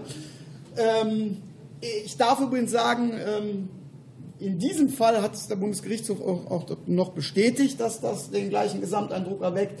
Äh, in einem danach kommenden Verfahren, wo sich der Kinderwagen im Wesentlichen dadurch unterschied, dass die hier noch so Stoffapplikationen um dieses Gestänge gemacht haben, gebastelt hatten, war der Bundesgerichtshof dann der Meinung, nee, nee, das ist dann aber schon, das ist dann doch zu weit weg. Also Sie sehen, da gibt es ganz feine Differenzierungen. Ja, das begegnet uns aber auch häufiger. Beinbruch, wie viel Schmerzensgeld? Hat, ähm, hat irgendeiner eine Vorstellung, wie viel Schmerzensgeld es da gibt? Ich habe extra, in der, ich hab extra eine Schmerzensgeldtabelle nochmal zu Gemüte geführt und mal geguckt, damit ich jetzt hier keine unrealistischen Werte bringe. Ja, also äh, nicht, nicht jetzt äh, mit Riesenkomplikationen oder sowas. Ja, bitte. Ich hätte noch eine Frage zu den Kinderwagen. Ja. Müssen die bei eingetragenen Designs nicht beschreiben, woraus das Design besteht? Wer muss So, das? Wer, wer, das wer muss das ich Nein, nein, nein, nein. Eingetragen werden nur Fotos. Es gibt nur Abbildungen. Ich hätte einen Vorschlag für eine Gesetzesänderung. Nee. Das ist, äh, also ganz früher, also früher, also bevor ich das gemacht habe, war es so, so dass man ein Originalmuster hinterlegte. Äh, Das heißt, da wurde so ein Kinderwagen irgendwo auf Lager genommen. Ja? Also das mit den Fotos ist schon ein Vorteil. Nein, die haben alle vier Räder gehabt. Und außerdem, der Gesamteindruck muss ja, heißt ja nicht, dass die identisch, es hat ja niemand behauptet, dass die identisch nachgemacht waren. Aber es kann auch etwas bei geringfügigen Abweichungen, äh, das ist ziemlich kompliziert, da kommt es auch darauf an, ob das einen weiten Schutzbereich oder einen engen Schutzbereich hat. Und ähm, es sollte hier ja nur den Punkt unterstreichen, den ich damit zum Ausdruck bringen wollte, war, man kann möglich, es gibt halt eine Sache, wo eine Entscheidung nicht wirklich richtig oder falsch ist. Ich bin ganz sicher, dass die Entscheidung des Landgerichts, die wir abgeändert und aufgehoben haben, genauso richtig war und genauso falsch war wie unsere. Ja? Also äh, beim Schmerzensgeld hier, beim, beim normalen, unkomplizierten Beinbruch sprechen wir so über Werte zwischen 2000 und 2500 Euro. Aber sind jetzt 2000 Euro richtig oder 2500 Euro? 5000. Ähm, das äh, Ähnliche haben wir mit der Strafe, die, mit der Be Strafbemessung.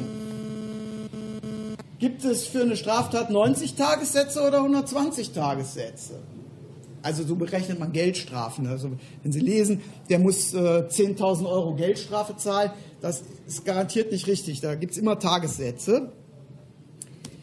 Das kann man nicht sagen. Aber was ich zum Beispiel sagen kann, ist, wenn ich diese Erwägung anstelle, gebe ich dem 90 oder 120 Tagessätze, dann würde ich, dann wären 60 Tagessätze mit Sicherheit zu wenig. Warum? Das hat einen ganz praktischen Grund. Das ist eine Schwelle, die man erkennen kann. Das ist nicht die Schwelle zur Vorstrafe. Wer mehr als 90 Tagessätze hat, hat eine Vorstrafe, die kommt ins Zentralregister und ins, in, ins Führungszeugnis. Äh, Und das ist eigentlich so ein Punkt, das merkt man so einem Fall an. Also da hat man Gespür für. Ähm, ja, und dann gibt es natürlich auch noch Fälle, die sind deshalb falsch, weil das Recht falsch ist. Ja, ähm, da hatte ich vorher was anderes, aber ich habe jetzt gedacht, ähm, für die Skeptiker packe ich hier mal, äh, packe ich hier mal zwei schöne Homöopathika hin. Wenn es nach mir geht, würde ich das sofort ein Urteil machen und verbieten, dass man dieses Zeug verkaufen darf. Äh, insbesondere, dass man es als Arzneimittel in der Apotheke verkaufen darf. Aber das Grundgesetz sagt, der Richter, Richter sind unabhängig, schön, könnte ich also sagen, prima, und nur dem Gesetze unterworfen. Aber eben sind sie leider dem Gesetze unterworfen. Deswegen muss ich auch Gesetze anwenden, die ich für falsch halte. Wenn Sie äh, den Podcast Das Skeptoskop, der war, war auch irgendwie verlinkt hier bei der Veranstaltung, gehört haben, werden Sie wissen, dass es einige Gesetze gibt, die ich für falsch halte, aber trotzdem anwenden. Ja. Ähm, ja. Äh, habe ich noch, habe ich noch äh, fünf Minuten? Ja, gut. Okay, dann äh, würde ich nämlich ganz gerne doch noch zu dem äh, letzten Punkt kommen der meines Vortrags, äh, nämlich dazu, wie man ein Urteil beurteilt. Ähm, das ist, äh, wenn Sie da mal schauen, das sind so zwei Zeitungsartikel. Äh, da geht es einmal um den Fall beim Ausparken in der Tiefgarage. Das ist so ein Rechtsratgeber aus dem Weserkurier und aus der, ich glaube, aus der Watz. Ähm, der äh, Fall des Düsseldorfer Rauchers, der seine Wohnung räumen sollte. Und jetzt habe ich mal überlegt, wie, da hat ja auch jeder seine Meinung zu, nicht? Also ob das richtig oder falsch ist. Ähm, erste Frage ist, wie erfahre ich, erfahre ich überhaupt, dass es so ein Urteil gibt? Na, im meisten, wenn ich jetzt nicht Richter bin, äh, erfahre ich das aus der Presse. Und da muss ich sehr vorsichtig sein, weil Journalisten häufig, es gibt Ausnahmen, also wenn Sie zum Beispiel mal einen juristischen Artikel von Herbert Prantl in der Süddeutschen Zeitung lesen, das ist ein exzellenter Jurist, äh, dem, können Sie, dem können Sie juristisch vertrauen. Ob, die, ob, Sie dessen Meinung teilen, steht auf einem anderen Blatt Papier, aber juristisch ist das einwandfrei. Also es gibt, die verstehen häufig nichts davon. Äh, mir ist das mal aufgefallen, weil ich ein Verfahren hatte, der Prinz von Huverath gegen, den, äh, gegen die Erkelenzer Kar nee, Hückelhofener Karnevalsgesellschaft. Die hatte den Prinzen von Huverath, das ist ein Ortsteil von Hückelhofen, nämlich ausgeschlossen. Und das war ein richtig spektakuläres Verfahren zu dem Verhandlungstermin über dieses Verfahren sind also zig Journalisten und die halben Karnevalsgesellschaften gekommen, denn Sie wissen, Karneval, ich weiß nicht, das ist hier ja Westfalen, ne? oder ist das hier noch Rheinland? Ja, ist egal. Rheinland, Rheinland. Ja, ich, ich meine, die Grenze verläuft doch durch Essen, ne? Nee, nee, die läuft zwischen Essen und Bochum. Ah ja, gut. Okay, dann ist ja, dann ist ja, ja, dann ist ja gut. Also, äh, also ist jedenfalls ein wichtiges, äh, ist jedenfalls ein wichtiges Thema. Ähm, und äh, da verstehen die auch keinen Spaß. Das war also richtig, richtig hart. Ähm, und ähm, da müssen Sie sich vorstellen, wie so ein Zivilprozess abläuft. Äh, in diesem Fall läuft er so ab, dass ich festgestellt habe, dass die Anwälte das für den Kläger Rechtsanwalt so und so und für den Beklagten Rechtsanwalt so und so erschienen ist. Dann habe ich diktiert, der Klägervertreter stellt den Antrag aus dem Schriftsatz vom so und so vielten, der Beklagtenvertreter stellt den Antrag aus dem Schriftsatz vom so und so vielten, beschlossen und verkündet, Termin zur Verkündung einer Entscheidung wird bestimmt auf den. Damit war die Verhandlung zu Ende. Das ist, so läuft ein durchschnittlicher Zivilprozess ab. Also damals jedenfalls war das so. Heute ist das vielleicht ein bisschen anders. So. Es ist einem Journalisten der Rheinischen Post gelungen, daraus einen vierspaltigen Artikel im Lokalteil zu verfassen. Respekt. Respekt. Also, das ist klasse. Äh, ja. Ich würde Ihnen empfehlen, versuchen Sie immer, wenn Sie ein Urteil haben, mit dem Sie nicht einverstanden sind oder über das Sie mehr wissen wollen, versuchen Sie das Urteil zu finden. Wie machen Sie das? Ja, Sie gucken mal, es stehen in den meisten Urteilen, steht ein, so, wenn über Urteile berichtet wird, stehen so komische Zahlenkombinationen. Das ist ein Aktenzeichen. Und äh, das kann man googeln. Ja? ja, das kann ich googeln. Äh, da werde ich es möglicherweise finden. Es gibt auch, ähm, es gibt auch Datenbanken, die ich Ihnen nahelegen möchte für Entscheidungen nordrhein-westfälischer Gerichte. Die finden Sie häufig in der Datenbank unter www.nrwe.de. Äh, Das ist die, die hier abgebildet ist. Da kann man auch das Akten, nach dem Aktenzeichen suchen. Und Entscheidungen des Bundesgerichtshofs, das sind die, die besonders wichtig sind, finden Sie auch unter jurisbundesgerichtshof.de. Jetzt habe ich übrigens äh, aus gutem Grunde eben äh, als Beispiel dieses äh, Münchner Urteil, Urteil vom Amtsgericht München gebracht, denn mein Versuch, das Raucherurteil, über das da berichtet worden ist, zu finden, ist kläglich gescheitert. Warum? Ja, äh, ist nicht veröffentlicht, aber warum ist das nicht veröffentlicht? Normalerweise, also es gibt eine Justizverwaltungsvorschrift in Nordrhein-Westfalen, das weiß ich, nachdem alle Urteile, die in der Presse, über die in der Presse berichtet werden, sind, müssen veröffentlicht werden. Die sind in NRWE einzustellen. Das ist äh, zwingend vorgeschrieben. Ja, aber dann habe ich genauer gelesen. Da stand nämlich, Friedhelm Adolfs und seine Anwältin waren am Mittwoch nicht zu dem Gerichtstermin erschienen. Jo, das sagt dem Kenner, da ist ein Versäumnisurteil ergangen. Und ein Versäumnisurteil hat keine Gründe. Deswegen gibt es auch nichts, was ich veröffentlichen könnte. Und aus diesem Grund ähm, werden Sie das nicht finden. Ja, als letztes äh, möchte ich Ihnen noch ein paar, möchte ich Ihnen noch diese Grafik ans Herz legen, wenn Sie über Gerichtsentscheidungen etwas lesen. Also wir haben auf dieser Seite den Rechtszug in äh, Zivilsachen und auf dieser Seite den Rechtszug in Strafsachen. Äh, was ich hier noch weggelassen habe, ist, es gibt auch noch Strafsachen, die beim Oberlandesgericht anfangen, aber das sind äh, ganz wenige. Da geht es äh, meistens um Terrorist Mitgliedschaft in terroristischen Vereinigungen oder Agententätigkeit. Was Sie dem vor allen Dingen nehmen können, ist, dass es herzhaft uninteressant ist, was das Amtsgericht in Hintermoos, ähm, und das sage ich als wirklich als überzeugter Amtsrichter, der ich gewesen bin, äh, irgendwann mal in irgendeiner Sache entschieden hat. Ich erinnere mich, es gab einen Anwalt, der hauptsächlich diese Hals Versicherer vertrat in diesen Halswirbelsäulen-Schleudertraumafällen.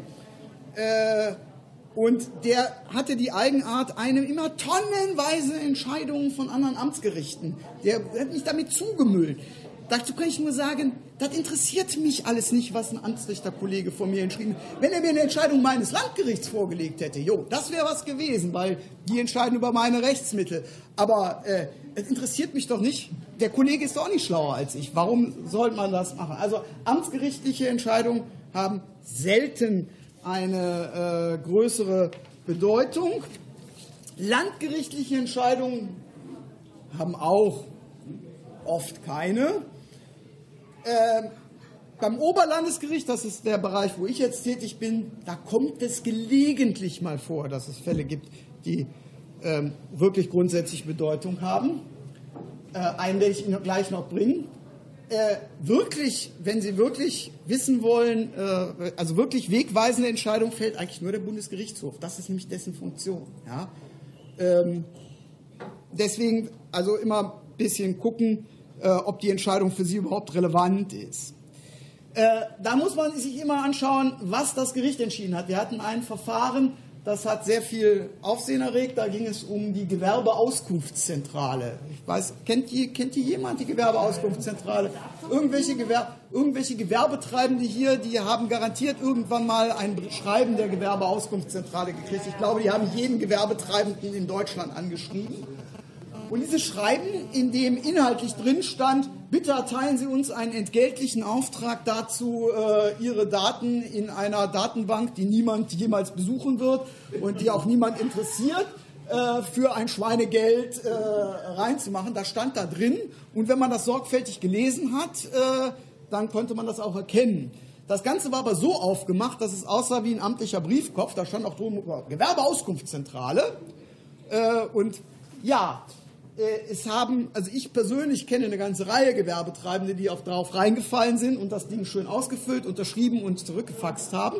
Und äh, ja, äh, wir haben das äh, auf eine Klage der, ähm, der ähm, na, nicht der Verbraucherzentrale, die wären ja nicht zuständig, das sind ja, betrifft ja nur Gewerbetreibende, ähm, der Zentrale zur Bekämpfung unlauteren Wettbewerbs äh, verboten ähm, und haben diverse Ausführungen gemacht. Und in weiser Voraussicht, dass dieses Urteil möglicherweise in Prozesse eingeführt wird, wo es nichts zu suchen hat, weil das eine rein wettbewerbsrechtliche Frage ist. Da geht es nur um die Frage, ist das unlauterer Wettbewerb, mir auf diesem Wege, äh, äh, mir aus diesem Wege was äh, zu, äh, einen Vorteil zu verschaffen.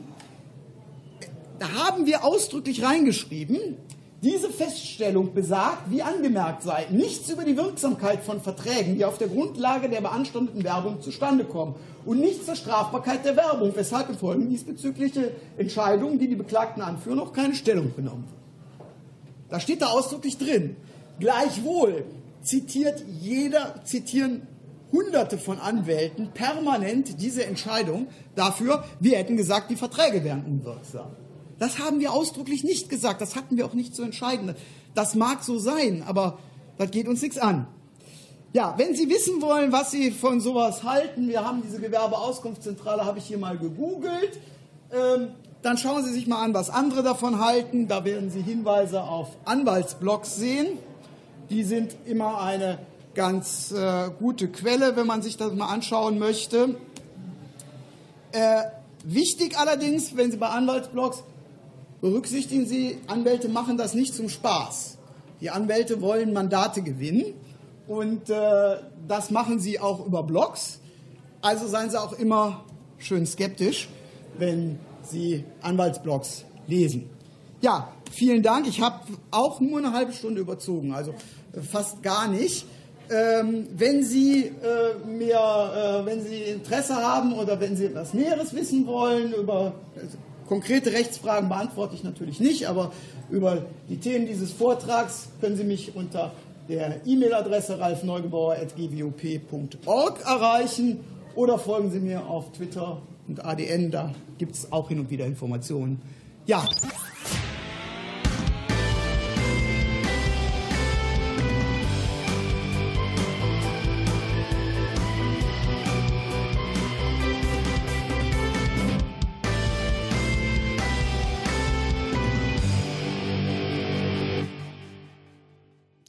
Tja, da ist die Frage, ob Recht und Gerechtigkeit äh, dasselbe sind, eigentlich relativ eindeutig geklärt. Ähm, ich hoffe, es hat euch Spaß gemacht, Ralf Neugebauers Vortrag zum Thema Recht so zu hören. Wir freuen uns auf jeden Fall, wenn ihr wieder reinschaltet beim nächsten Skepto Talk und wenn ihr etwas habt, wo ihr sagt, okay, das könnte auch in den Skepto Talk passen, ihr erreicht uns bei Facebook, bei Twitter und wenn ihr möchtet, könnt ihr uns garantiert auch irgendwann irgendwo flattern. Bis dann, tschüss.